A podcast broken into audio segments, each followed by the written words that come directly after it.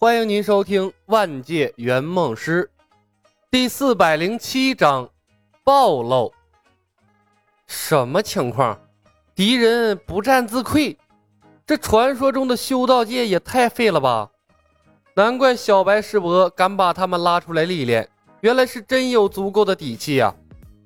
眼瞅着战斗都要结束了，仙学院的精英们一剑未发，此时此刻。他们心中充满了自豪和优越感。小白师伯太厉害了，蜀山仙学院果然才是未来的趋势。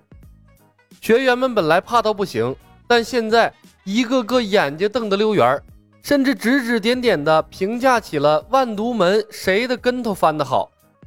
精英团的女学员们瞠目结舌，忘了遮住眼睛，任由那些辣眼的东西在他们的眼前上下翻飞。好似看杂耍一般，有些大胆的女学员看着丑陋的万毒门成员，再看看玉树临风的小白师伯，越发觉得自家的师伯帅气。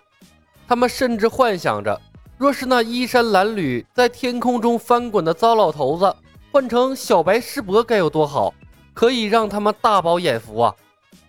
曾书长等教职工的脸色却不太好看，失控坠机。法宝出现各种状况的万毒门高手，给了他们强烈的熟悉感，让他们联想到了自己折断的飞剑、摔断的胳膊。可努力回想，却又什么都想不起来。但这并不妨碍他们把疑惑的目光投向了李小白，毕竟他们只是失去了记忆，没有变傻呀。凡事不能细想，一旦起了疑心，那就越想越觉得不对。曾书长等人严重怀疑，所谓的失忆狂魔和那李小白脱不开关系。可李小白是失忆狂魔，算计了他们，和他们颇为契合的功法又怎么解释？李小白一人独占一派的逆天道行，算计他们也没什么必要吧？难道只是为了让他们来学院当老师？曾书长等人脑海里一团浆糊。如果不是此时蜀山仙学院正战斗到关键时刻，他们已经跑去质问了。叶鹏和柳三元第一次看到圆梦师的战斗，万毒门被轻而易举的放翻，两人本该庆幸，但这两人的心却提到了嗓子眼儿，甚至都不敢站在自己的教师队伍旁边了。敌人在对面，炸弹在身边，这日子简直不是人过的。蜀山仙学院的人进入了看热闹模式，而地面上原本看热闹的人现在完全懵波了，就没有人能看懂天上到底发生了什么事儿。万毒门被火雨突袭，但能来空桑山的都是高手，火雨持续的时间又短，大部分人也只是受了轻伤，根本不影响战斗。李牧的队伍里即便有幽姬和曾书长，但总体战斗力仍逊于万毒门。即便李小白和冯林是顶级高手，道行远高于毒神和吸血老妖，战斗也不至于打成这样啊！双方连基本的接触都没有，万毒门说崩就崩了，这都啥玩意儿啊？蜀山派的法术和李小白的形式一样，完全打破了常规的套路啊！水月师妹，你看懂了吗？田不易紧皱眉头，语气诧异而且迷茫。他把青云门带入了万毒门的位置，肥肥的胖脸止不住的抽搐。他现在十分庆幸，为了安全，把苏如和田灵儿留在了大竹峰，不然的话，眼前这一幕诡异的场景，无论看到或是亲自参与，都不是一场美妙的体验。田不易更庆幸，他克制住了没有主动去找蜀山派的麻烦，否则众目睽睽之下被烧成这样。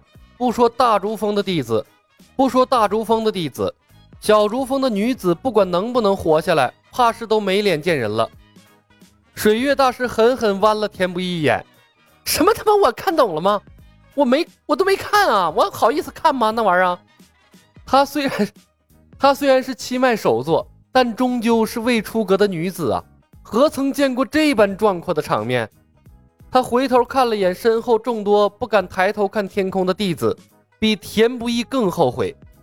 早知道蜀山派是这样的战斗方式，小竹峰就不该来。这蜀山派的火系法术太霸道了，和焚香谷的火系法术还不一样，那近乎是全方位无死角的，躲都没地方躲，好像一般的道法防御也扛不住。无论是衣服被烧还是毁容，小竹峰的女弟子那都受不住啊。陆雪琪擎着天涯神剑，清冷的脸庞上充满了紧张不安。文文敏师姐，等会儿我们不会跟蜀山派打起来吧？她是小竹峰未来的希望，十六岁便修到了上清境八层，师傅连神器天涯神剑都传给了她。下山之前，他自信满满。只以为能把招摇撞骗的李小白手到擒来，救出被蜀山派拘禁的同门。为此，他曾私下埋怨过田师伯的谨慎。但现在，他想原谅李小白，不是因为他的帅气，而是因为他不择手段的战斗方法。文敏偷偷扫了眼天空，心虚道：“可能会吧，毕竟他们掳走了曾师伯他们。师妹，你有能防火的道术吗？”陆雪琪摇摇头，苦涩的道：“我的道术都是进攻的。”齐敏叹息了一声：“若是齐浩师兄没有被蜀山擒住就好了。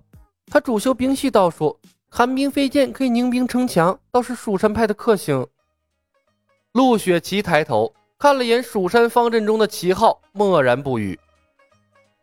田不易听到身后小竹峰弟子的对话，咳嗽了一声。大家不要怕，修道之人会遇到各种各样的战斗，火系法术很常见，有很多方法可以避免这种情况。稍后大家靠近一些，临出门前，掌门师兄给了我法宝六合镜，可以护卫大家的安全。闻言，小竹峰的一干女弟子不约而同地松了口气，迅速向田不易的身旁靠拢，生怕一会儿打起来，六合镜护卫不到。虽然女弟子心情放松，但田不易和水月大师的脸色依然慎重，因为两人谁都没有看透，那李小白究竟是用了什么手段崩坏了毒神等人的法器。天音寺普空面色凝重，有些后悔把法相放去死灵渊了。法相手里的轮回珠应该可以抵御蜀山派火雨，他是得道高僧，本不在意一身臭皮囊。但众目睽睽之下被烧了，终究不太雅观。他只盼着那般强大的法术，那女子支撑不住，用不了几次。鬼王宗，饶是鬼王见多识广，但这一次，毒神等人的法宝突然失控，连他也没看出个所以然来。他没有感受到任何灵力和念力的波动，也没有感受到夺人心智的法术。最怕的就是这种看都看不明白的法术啊，因为这意味着根本没办法防御。修道界，个人道行和法宝各占一半。鬼王宗不像万毒门，很少有人将法宝血炼，但法宝一废，个人的战斗力直接折损过半。总不能赤手空拳的站在地上和天上的蜀山派战斗吧？鬼王看向了幽姬和碧瑶。试图从他们那里得到一些有用的信息，但那两人看都没看鬼王一眼，也不知是被迷了心智，还是中了什么强大的禁制。鬼王把李小白的危害性调高了一个等级，暗中思索应对之法。他没有理会吸血老妖的激将法，他们仍有一战之力，达不到鬼王宗出手的时候。本集已经播讲完毕，感谢您的收听。喜欢的朋友们，点点关注，点点订阅呗，谢谢了。